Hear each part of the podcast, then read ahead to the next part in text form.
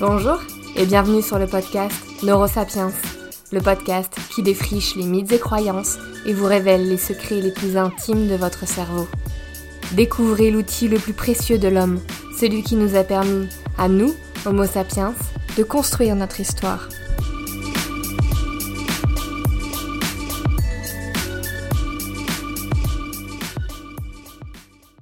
Bonjour à tous. Cette semaine, je vous emmène dans le carrefour du coin. Un Leclerc, Intermarché, Auchan ou Monoprix fonctionnent tout aussi bien. Nous allons nous intéresser à la façon dont interagissent notre cerveau et les supermarchés.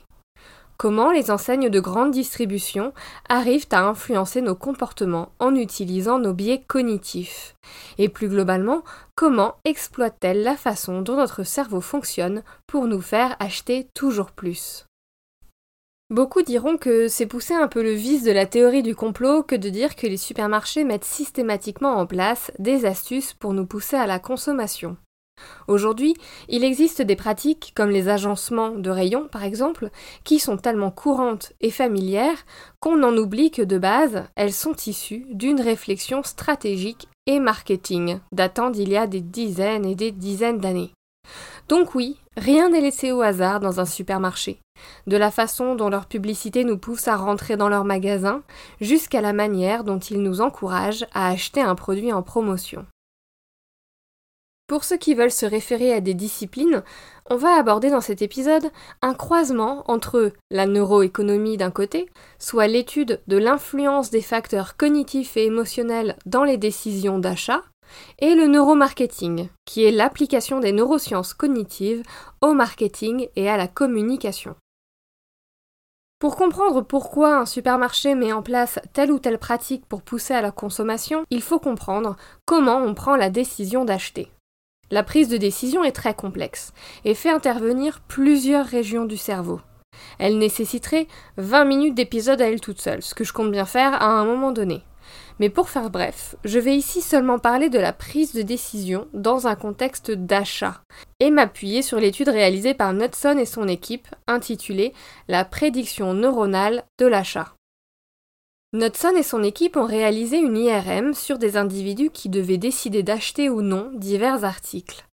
Leurs résultats ont montré que la décision d'acheter met en balance deux choses. Les émotions liées à l'anticipation de l'obtention du produit désiré versus la perte financière que représente son paiement.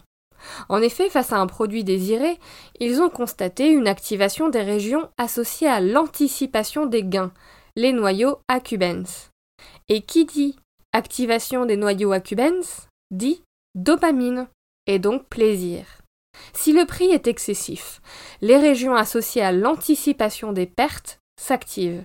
Ici, on parle notamment de l'insula, la zone cérébrale, notamment liée au traitement des émotions positives et négatives. Aussi, une autre aire du cortex préfrontal, impliquée dans l'intégration des gains et des pertes, se désactive. Ainsi, les décisions financières semblent majoritairement guidées par des réactions émotionnelles. De là, le supermarché va chercher à réveiller des émotions, rendre le produit désirable pour activer les noyaux accumbens tout en diminuant la charge du coût à payer. L'objectif étant de réduire la charge cognitive de la réflexion d'un achat pour le rendre plus automatique. Pour ce faire, les supermarchés ont recours à plein de petites astuces. Nous allons en voir quelques-unes aujourd'hui.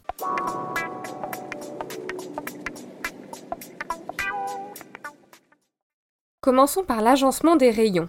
Et plus précisément, commençons par le nombre de choix pour un même produit. Une étude de l'Université de Barcelone, menée par la chercheuse Elena Reutzaka, a montré que le nombre d'articles dans un rayon n'était pas anodin. Pour cela, ils ont placé des personnes dans une IRM et leur ont fait défiler, devant les yeux, des choix de t-shirts ou de mugs. Parmi eux, ils ne devaient en sélectionner qu'un. Dans un premier temps, les chercheurs ont montré aux participants un choix de 6 articles. Dans un deuxième temps, les participants devaient choisir entre 12 articles. Et enfin, dans un troisième temps, ils devaient faire un choix entre 24 articles. Les neuroscientifiques ont constaté qu'une des zones du cerveau qui anticipe le plaisir, une structure qu'on appelle le striatum, s'activait au maximum pour un choix de 12 articles. Son activité baissait fortement pour 6 articles et s'effondrait littéralement lorsque le choix devait se faire entre 24 articles. Après l'IRM, les participants étaient interrogés sur leurs ressentis. Ils ont déclaré se sentir beaucoup plus à l'aise avec un choix de 12 articles. 6 articles étaient insuffisants pour bien choisir, tandis que 24 articles étaient trop. Selon les chercheurs, la satisfaction obtenue face à un choix serait notamment liée à deux choses la charge cognitive et le sentiment de liberté. Face à 24 articles, la charge cognitive est trop importante. Tandis que face à ces articles, nous sommes frustrés et avons l'impression de ne pas être libres dans notre choix. Le nombre de 12 est idéal pour faire un choix libre et léger. L'agencement des rayons doit aussi répondre aux attentes des consommateurs générées par les expériences antérieures, afin de ne pas créer de dissonance cognitive. Les clients s'attendent à voir des produits peu chers en bas, les produits de marque au milieu et les produits les plus chers en hauteur. Les rayons doivent donc respecter cela. Saviez-vous aussi qu'il existe une zone des achats impulsifs? Elle est tout simplement à hauteur d'yeux, les produits à hauteur des yeux sont plus naturellement perçus que ceux en bas ou en haut.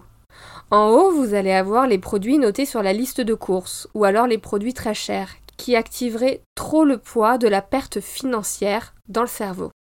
En bas, vous allez avoir les produits aussi notés sur la liste de courses, mais moins chers, et donc qui potentiellement activeraient moins le système de plaisir.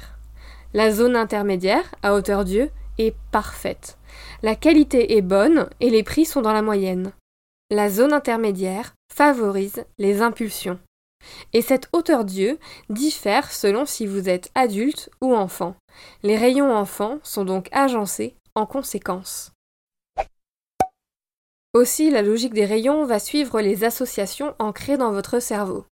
Si je vous dis sauce pesto, un grand pourcentage d'entre vous pensera automatiquement pâte et je vous mets ma main à couper que dans le rayon pâte de votre supermarché se trouve la sauce pesto. Idem si je vous dis farine, je parie que pas très loin de là, vous trouverez les œufs. L'agencement des rayons, que ce soit le nombre de choix proposés pour un même produit, la proximité de différents produits ou encore la position sur les étalages, rien n'est laissé au hasard.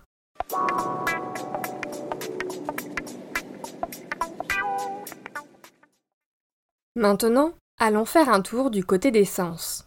L'odorat, l'ouïe, la vue et le toucher ont tout autant un rôle à jouer dans vos décisions d'achat. Dès les années 1960, l'influence de la musique sur nos comportements d'achat a été mise en évidence. Pour l'illustrer, nous allons prendre une étude menée sur plus de 230 participants par Nicolas Guéguen, Vive les Bretons, et son équipe. Cette étude publiée dans le European Journal of Scientific Research, mon anglais est incroyable, je sais, suggère que la musique à fort volume incite les gens à se déplacer plus rapidement dans le magasin, tandis que la musique plus lente et plus calme les incite à rester plus longtemps. Les morceaux au tempo de 72 battements par minute apaiseraient le client et le feraient rester plus longtemps. D'autres études ont aussi montré l'impact du toucher dans la décision d'achat. Je vais vous parler ici de l'étude de James Wolfe, chercheur à l'Université d'Ohio aux États-Unis. Dans un premier temps, Wolfe faisait toucher durant plusieurs secondes une tasse à plusieurs personnes. Certaines pouvaient la toucher très peu de temps et d'autres pouvaient la toucher pendant plus de 30 secondes.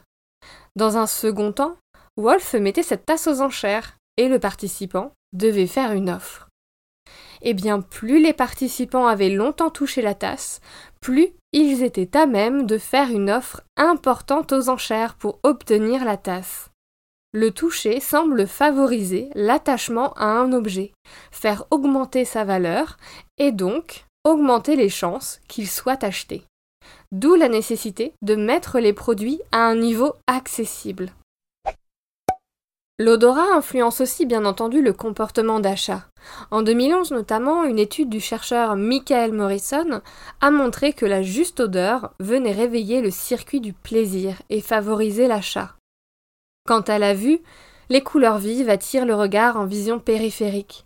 Les étiquettes de promotion sont alors naturellement jaune fluo ou rouge qui pique les yeux.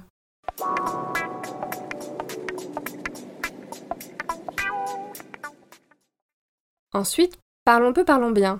Parlons des prix et des promotions. Moultes astuces pour nous faire acheter surfent sur nos biais cognitifs. En voici quelques-uns. Commençons par le biais d'ancrage.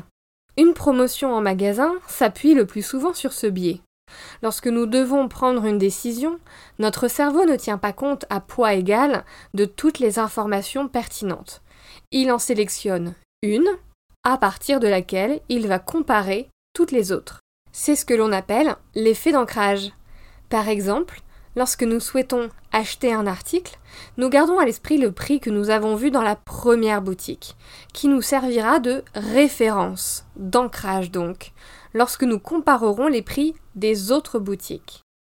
Pour les promotions en supermarché, l'astuce surfant sur le biais d'ancrage est d'afficher le prix original, par exemple 69 euros, puis d'ajouter le prix après réduction, 45 euros. Quand le consommateur voit cela, son esprit s'ancre sur le 69 euros d'origine, et forcément à côté, le 45 euros paraît être cadeau. Un second biais est celui qu'on appelle l'actualisation hyperbolique. Le nom est complexe, mais l'idée derrière ne l'est pas tant. Ce biais consiste à préférer une option qui arrive plus tôt que plus tard. Par exemple, vous êtes au supermarché et vous arrivez au rayon des fruits et légumes. Vous savez pertinemment que si vous allez au marché dimanche matin, vous en aurez pour beaucoup, beaucoup moins cher.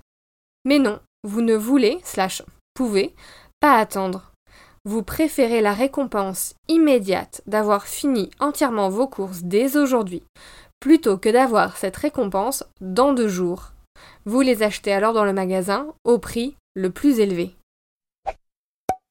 Et un dernier petit biais pour la route, utilisé systématiquement par les promotions, c'est l'effet de rareté. La peur de manquer une occasion en or nous pousse à acheter. Ce biais surfe sur la peur de perdre notre liberté de choix. Deux choses peuvent générer cette peur de manquer une opportunité. 1. Le fait de lancer une promotion pendant un temps limité. Et 2. Le fait de lancer une promotion avec un stock limité. Le fait de mettre un stock limité ou de rationner le nombre d'un même produit qu'une personne peut acheter sous-entend que les marchandises partent comme des petits pains. Alors si en plus on limite dans le temps la promotion, cela génère un sentiment d'urgence, soit une charge cognitive dans le cerveau dont il doit se débarrasser à tout prix. Et comment? Eh bien en achetant, tout simplement. Daniel Kahneman, dans son livre Système 1, Système 2, oui, encore ce livre, je sais, mais faut bien que je le rentabilise, nous parle d'une expérience menée dans un supermarché en Ohio sur les soupes Campbell. Alors Campbell, c'est une marque américaine, je ne sais pas si beaucoup d'entre vous connaissent, mais j'imagine que vous devez sûrement connaître le visuel, donc n'hésitez pas à aller voir son visuel sur, euh, sur Internet. Donc dans cette étude, le supermarché a offert une réduction de 10% sur la soupe Campbell. Cependant, ils ont manipulé certaines formulations autour de la promotion. Certains jours, le panneau indiquait pas de limite d'achat. Et dans ce cas, les gens achetaient en moyenne 3,5 boîtes et d'autres jours le panneau indiquait limite de 12 par personne. Et là, le montant moyen des achats passait à 7 canettes. Et là, c'est le combo gagnant. Hein. Il y a un effet de rareté, plus un biais d'ancrage. L'ancrage des 12 canettes à acheter rendait un achat important beaucoup plus raisonnable, tout en créant un sentiment de rareté.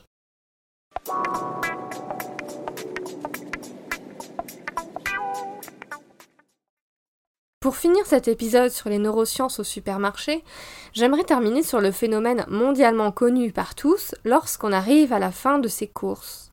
Ce n'est pas une manipulation voulue des supermarchés, mais on l'a tous tellement vécu que je ne pouvais pas ne pas l'aborder dans cet épisode. Je parle du fameux je choisis toujours la mauvaise caisse. IE, ma caisse est naze et toutes les autres vont beaucoup plus vite. Bon, alors on va arrêter de faire nos caliméros de minutes parce que là, on est clairement sur un biais de négativité.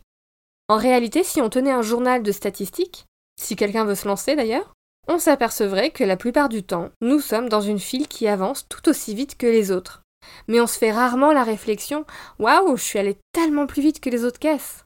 Ce genre de vécu ne se garde pas en mémoire.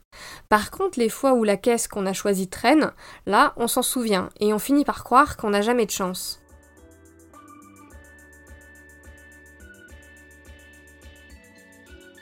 L'épisode touche à sa fin. Ici, je n'ai abordé qu'une liste non exhaustive de tactiques d'influence des supermarchés inspirées de notre fonctionnement cérébral et de nos biais cognitifs. Ici, et comme toujours, la clé pour ne pas se laisser influencer au supermarché, et y laisser votre PEL au passage, c'est d'avoir conscience de tout ça. C'est la sensibilisation.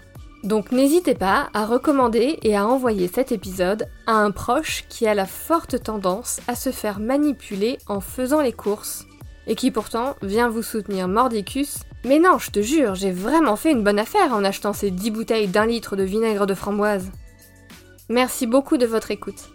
J'espère que cet épisode vous a plu. Et si c'est le cas, vous m'aideriez beaucoup en vous rendant sur Apple Podcast, y laisser 5 petites étoiles et mettre un commentaire. A bientôt les neurosapiens